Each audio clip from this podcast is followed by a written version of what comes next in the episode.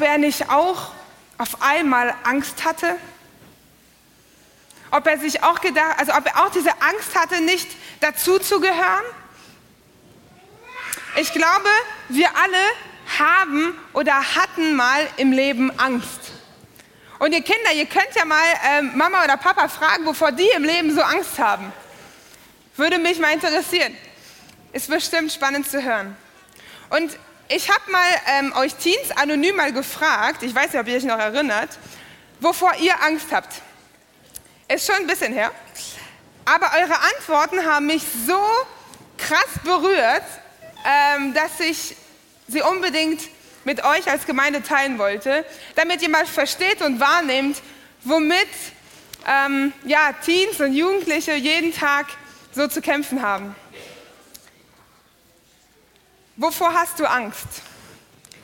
Krieg, Krankheit, Armut, Schule, dass meinen Eltern und Freunden etwas passiert, vor schlechten Noten in der Schule, vor Dunkelheit, vor Arbeiten, vor Spinnen, dass ich nicht in den Himmel komme, vor dem Teufel, vor dem, was andere von mir denken, Ablehnung, Scheitern, Veränderungen, vor giftigen Tieren, vor Dieben, vor Naturkatastrophen, dass wenn ich verheiratet bin, ich mich trenne vor dem Tod.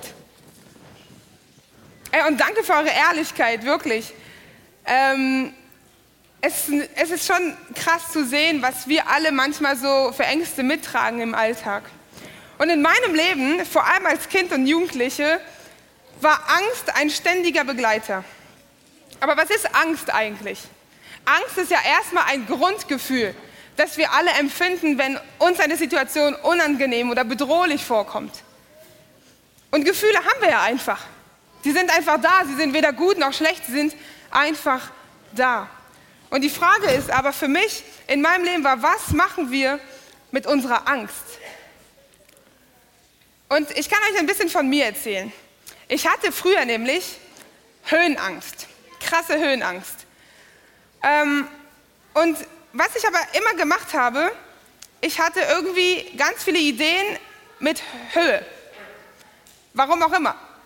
Ich bin mit meinen Freunden ganz oft in den Hochseilgarten gegangen. Man hat mich zwar immer schreien hören, man wusste immer, wo ich bin, aber ich bin jedes Mal mitgegangen. Und ich war so stolz, dass ich es wieder geschafft hatte. Oder trotz Höhenangst wollte ich mal vom 3-Meter-Turm springen. Ist jemand von euch schon mal vom 3-Meter-Turm gesprungen? Ich gucke jetzt, aha, easy, die lacht schon. Ist jemand von euch vom 5-Meter-Turm schon mal gesprungen? Ah, da bei den Kindern wird schon, ja? Oh, okay. Ja, okay, bei euch easy. Okay, super. Ja, also für mich war es echt eine krasse Überwindung und ich bin nicht nur einmal wieder runtergegangen. Und ich war mal wieder so stolz und so glücklich, als ich es einfach gemacht habe. Und dann kam sogar mit 16, kam sogar der Moment, wo ich auf einer Freizeit von einer Klippe, so über 10 Meter ungefähr, 10, 12 Meter von einer Klippe gesprungen bin. Und auch da hatte ich extreme Angst. Aber ich bin gesprungen. Und dann vor ein paar Jahren habe ich einen Paraglideflug gemacht, so einen Gleitschirmflug, wo man so von einer, auf die Klippe zurennt und dann fliegt. Ich habe euch auch sogar ein ähm, Beweisfoto mitgebracht. Ähm, und ihr könnt euch nicht vorstellen, jetzt ja, jetzt versuche ich so verkrampft zu lächeln, weil ihr könnt euch nicht vorstellen, wie viel Angst ich hatte. Ich habe, ich habe sehr, sehr, sehr viel geweint und der äh, Lehrer dachte bestimmt, willst du es wirklich machen? Aber ähm, ich war so glücklich. Ich war so glücklich, das gemacht zu haben. Das war für mich so ein, ja, so ein Ziel irgendwie so eine, auf meiner To-Do-Liste. Und vielleicht ist das jetzt so ein bisschen, ja, lustig, Höhenangst. Und es gibt, glaube ich, auch tiefgründigere Ängste auch in meinem Leben und in deinem Leben. Und vielleicht, weil ich im Leben vor so vielen Dingen Angst habe oder hatte, ähm, gibt es einen Text in der Bibel, der mich sehr anspricht und der einer meiner Lieblingstexte geworden ist. Jesaja 43. Jesaja 43, Verse 1 und 2. Doch nun spricht der Herr, der dich, Jakob, geschaffen hat und der dich, Israel, gebildet hat, hab keine Angst, denn ich habe dich erlöst. Ich habe dich bei deinem Namen gerufen. Du bist mein. Wenn du durch Wasser gehst, werde ich bei dir sein. Ströme werden dich nicht überfluten. Wenn du durch Feuer gehst, wirst du nicht verbrennen. Die Flammen werden dich nicht verzehren. Ich finde, Jesaja ist so ein richtig faszinierendes Bibelbuch. Und da geht es darum, dass das Volk Israel nicht mehr zusammen zu Hause ist, sondern sie sind unterwegs verstreut worden, verschleppt worden. Und es sind schwere Zeiten. Es ist nicht so einfach bei denen. Aber auf einmal gibt es wieder Hoffnung. Gott hat sie nicht vergessen. Und Gott will das Volk wieder nach Hause bringen. Und da kommt unser Text quasi ist mittendrin. Und den wollen wir uns heute so ein bisschen näher angucken, okay? Stück für Stück. Und das Erste, was kommt, ist doch nun. Und das sind zwei Wörter, die wir einfach so überlesen. Doch nun. Und man muss dazu wissen, wenn man die Bibel liest, dann, jetzt lesen wir so zwei Verse, aber das ist ja immer ein ganzes Buch, ein ganzer Text. Und da geht es darum, dass das Volk Schlechtes gemacht, äh, viel Schlechtes gemacht hat und sich von Gott so entfernt hat, von Gott nichts mehr wissen wollte. Und dann kommt doch nun. Und ich finde, es ist, als würde Gott hier eine Unterbrechung machen und sagen, egal was vorher war, wir fangen nochmal von vorne an. Es ist, als, als würde er ja die Fehler, die wir alle immer mal wieder so machen, sagen, doch nun kommt was anderes. Es ist, als würde er unsere, ja, unsere Probleme, all das, was wir immer so schlecht machen, wo wir sagen, nee Gott, ich will dich nicht, als ob er das einfach in Luft auflöst. Und es bleibt nichts übrig. Es bleibt nichts übrig. Er sagt, doch, nun ist alles weg. Ich sehe die großen Augen der Kinder. Ich mache es später nochmal bestimmt. Gott kann immer mit uns neu anfangen. Er sagt immer, doch nun. Doch nun spricht der Herr. Wir glauben an einen lebendigen Gott, der spricht. Wir glauben an einen lebendigen Gott, der spricht zu dir und mir. Und wisst ihr, wenn ihr Kinder zu Gott betet, dann will ich euch eines sagen. Gott will auch mit dir sprechen. Gott möchte alles stehen und liegen lassen, um mit dir zu sprechen. Du bist ihm wichtig. Er möchte gerne Zeit mit dir verbringen. Er möchte mit dir sprechen. Er spricht durch die Bibel. Er spricht durch liebe Menschen um dich herum. Er spricht durch die Natur, durch deine Gedanken, durch Musik, durch das, wie du Gott erlebst. Nicht nur wir beten zu Gott, sondern Gott möchte auch zu dir sprechen. Doch nun spricht der Herr, der dich geschaffen und gebildet hat. Und ich habe mich gefragt, warum kommt dann jetzt der Zusatz? Wir wissen doch, wer der Herr ist. Er wurde uns doch auch in der Bibel schon so oft vorgestellt. Aber ich finde, Gott will uns erinnern, für alles, was er gleich sagt, dass das die Basis ist. Er ist dein Schöpfer. Er kennt dich und deine Geschichte. Er hat dich wunderbar gemacht. Und ich glaube, dass das uns erinnert, wer wir sind, woher wir kommen und dass das uns auch irgendwie Identität gibt. Und es gibt uns Halt im Leben zu wissen, hey, da ist jemand, der hat mich gewollt, so wie ich bin. Auch wenn wir uns manchmal nicht so ganz so mögen, so wie wir sind vielleicht. Aber Gott hat uns geschaffen und uns gebildet. Und das finde ich einfach eine großartige Message für das, was kommt, dass der Herr, der spricht, der Schöpfer ist. So, und was sagt er? Er sagt, hab keine Angst. Der Schöpfer persönlich, der die Bäume und die Blumen und die Delfine und die Bäume, äh, nee, die Bäume habe ich schon gesagt, und die Vögel und die Tiger und die Löwen, keine Ahnung, was eure Lieblingstiere sind, der das alles geschaffen hat, sagt, hab keine Angst. Hab keine Angst. Und wisst ihr, dieser Satz zieht sich durch die, durch die ganze Bibel. Im Jesaja-Buch sagt er sogar 13 Mal. Er sagt immer und immer und immer und immer wieder: Hab keine Angst. Und dann kommt neben, und dann, und dann habe ich mir gedacht, hä, hab keine Angst, ja leichter gesagt als getan. Hm? Manchmal hat man ja auch Angst. aber er begründet auch warum. Er sagt, denn ich habe dich erlöst. Erlöst bedeutet, dass Gott sich um dich kümmert. Wir alle machen Fehler, wir sagen Dinge, die wir nicht wollten oder tun manchmal etwas, was uns selbst schadet, was anderen schadet. Wir werden manchmal durch Gruppenzwang zu etwas gezwungen, zu etwas gedrängt. Und ja, es ist so ein bisschen wie beim Papier eben gerade. Für euch mache ich es nochmal. Es ist wie beim Papier eben gerade. Es bleibt einfach kein Rest bei Gott. Er sagt einfach, ich vergebe dir. Ich vergebe dir und ich nehme dir das alles weg. Wisst ihr, manchmal, all diese Sorgen, die wir haben, wir tragen die so auf, einem, auf unserem Rücken wie so ein Rucksack, der uns einfach nur so schwer vorkommt. Das, was andere uns antun, das, was wir anderen antun, das, was uns von Gott trennt, das, das ist eine Last, das ist ein Rucksack, den wir die ganze Zeit mit uns tragen. Aber wenn Gott sagt, ich habe, dich, ich habe dich erlöst, dann sagt er, es ist alles weg.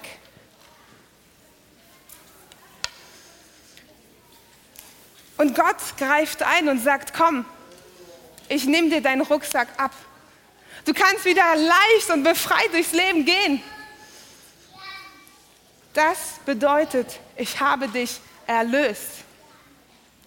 Und dann kommt, ich habe dich bei deinem Namen gerufen, du bist mein. Und ich finde das so ein krasser Gedanke. Der Schöpfer des Universums kennt meinen und deinen Namen. Er ist so viel größer, als wir uns vorstellen können und trotzdem kennt er unseren Namen. Und ich stelle mir vor, wie er so jeden Tag sich sagt, ey, wie schön, wie schön, dass es dich gibt, Elina. Wie schön, dass es dich gibt, Udo. Wie schön, dass es dich gibt, Radovan. Das sowieso. Wie schön, dass es dich gibt, Jaron und Maya.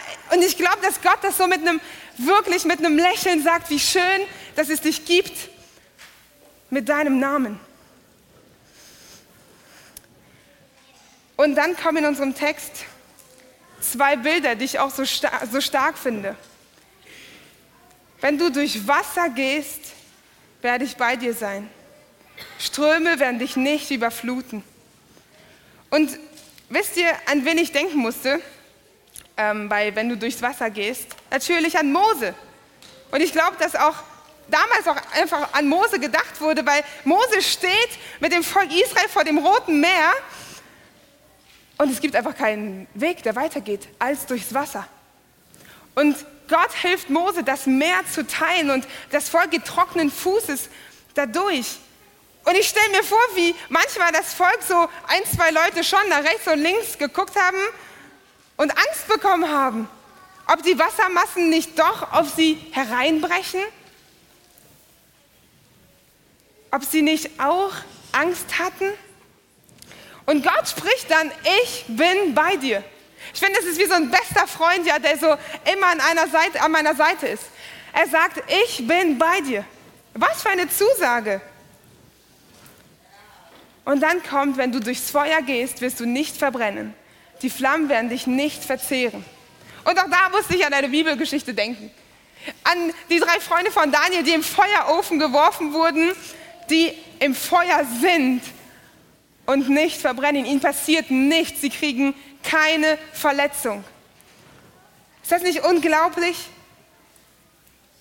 Und der Gott, der bei Mose war und der Gott, der bei Daniels Freunde war und der Gott, der dich und mich geschaffen hat, der dich bei deinem Namen kennt, der sagt, hab keine Angst. Ich bin bei dir. Und es klingt so banal, sind so zwei Sätze, hab keine Angst, ich bin bei dir. Und ihr könnt euch nicht wissen, wie oft ich mir diesen Satz bei der, obwohl ich diese Predigt schreibe, wie oft ich mir diesen Satz selber die letzten Tage gesagt habe. hab keine Angst, ich bin, und ich bin bei dir. Und ich finde, es ist so ein Satz, der Frieden gibt.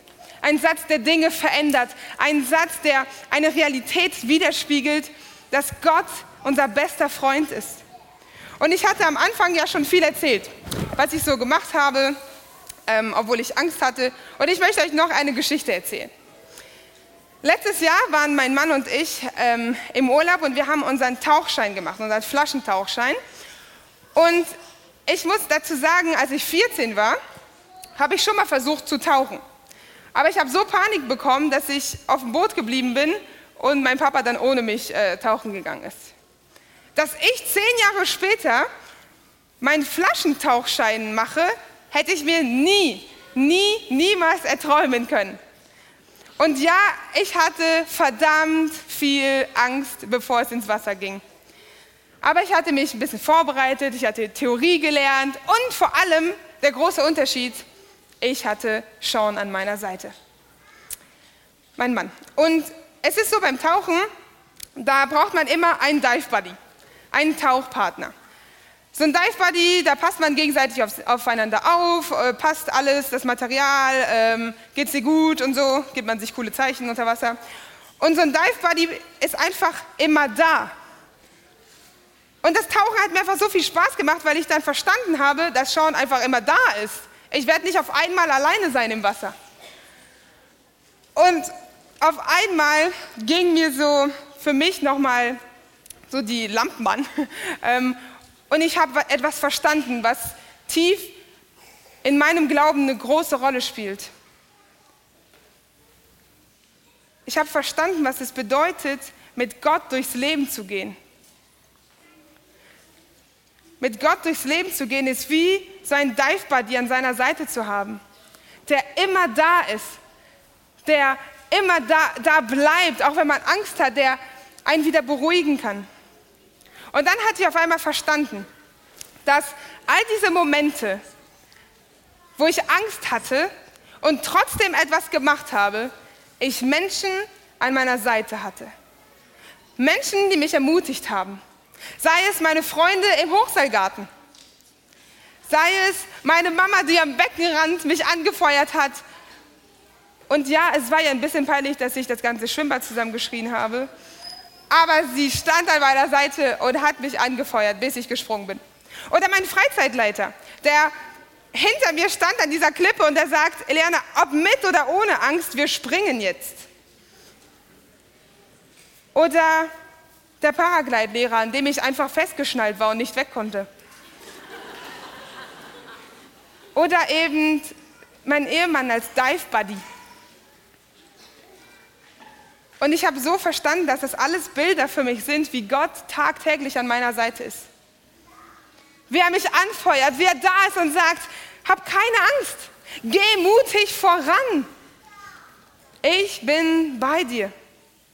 Und ich glaube, dass das das Geheimnis ist, wie wir in unserer Angst trotzdem etwas machen können. Wie wir in unserer Angst trotzdem Dinge wagen können. Und unser Bibeltext von heute lehrt mir drei Dinge.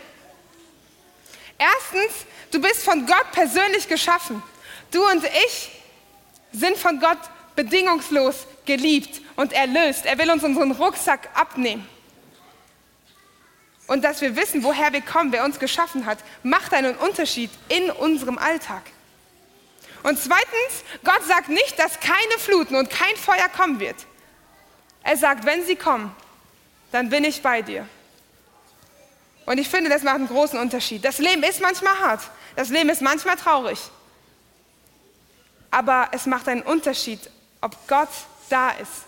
Jemand an, deiner Seite, der nie weggeht und der sagt, hey, ich bin bei dir. Wir werden auch zusammen durch schwierige Zeiten durchkommen. Und drittens, Gott spricht zu dir und mir heute, hab keine Angst ich bin bei dir.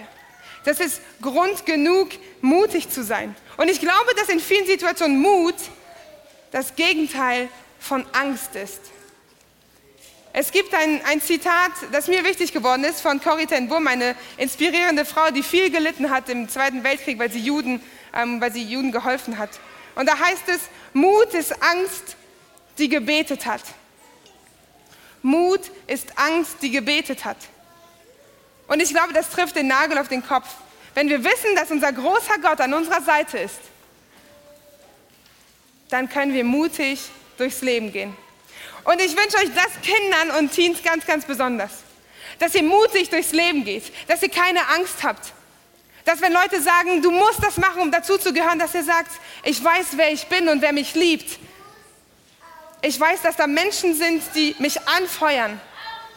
Ich wünsche es euch von ganzem Herzen, dass ihr erlebt, was es bedeutet, wenn jemand sagt, hab keine Angst. Ich bin bei dir.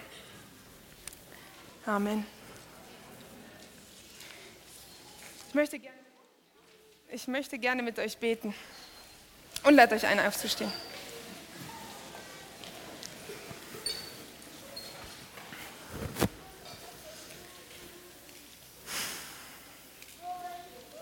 Herr Vater im Himmel, ich danke dir, dass in deiner Gegenwart Freiheit und Freude ist. Jesus, in deiner Gegenwart hat Angst keinen Platz, aber du siehst, dass wir auf dieser Erde manchmal Angst haben. Und so bete ich einfach, dass wir heute und in dieser neuen Woche erleben, was es bedeutet, dich an unserer Seite zu haben. Herr, du bist unser bester Freund, du, du bleibst an unserer Seite in guten und in schlechten Zeiten. Und so bete ich einfach für jede und jeden, der hier ist, dass du ihr einfach diese Gefühle von Angst wegnimmst. Und dass du durch deinen Heiligen Geist einfach zu uns sprichst und sagst, hey, ich bin da. Egal, ob du vier, fünf, sechs oder 65 bist äh, oder auch älter. Herr, ich, bin einfach, ich danke dir einfach, dass du einfach da bist. Jesus, es ist so gut zu wissen, dass wir zu dir kommen können. Und so bete ich um deinen Segen für diese Gemeinde, Herr, für diese Gemeinde Marienhöhe und ganz, ganz, ganz besonders, Herr, bete ich um deinen Segen für die Teens und die Kinder hier, dass sie ihren Platz hier finden, dass sie Heimat hier finden, dass sie Menschen haben, die sie anfeuern. Herr, danke, dass du immer da bist. In deinem Namen, Jesus. Amen.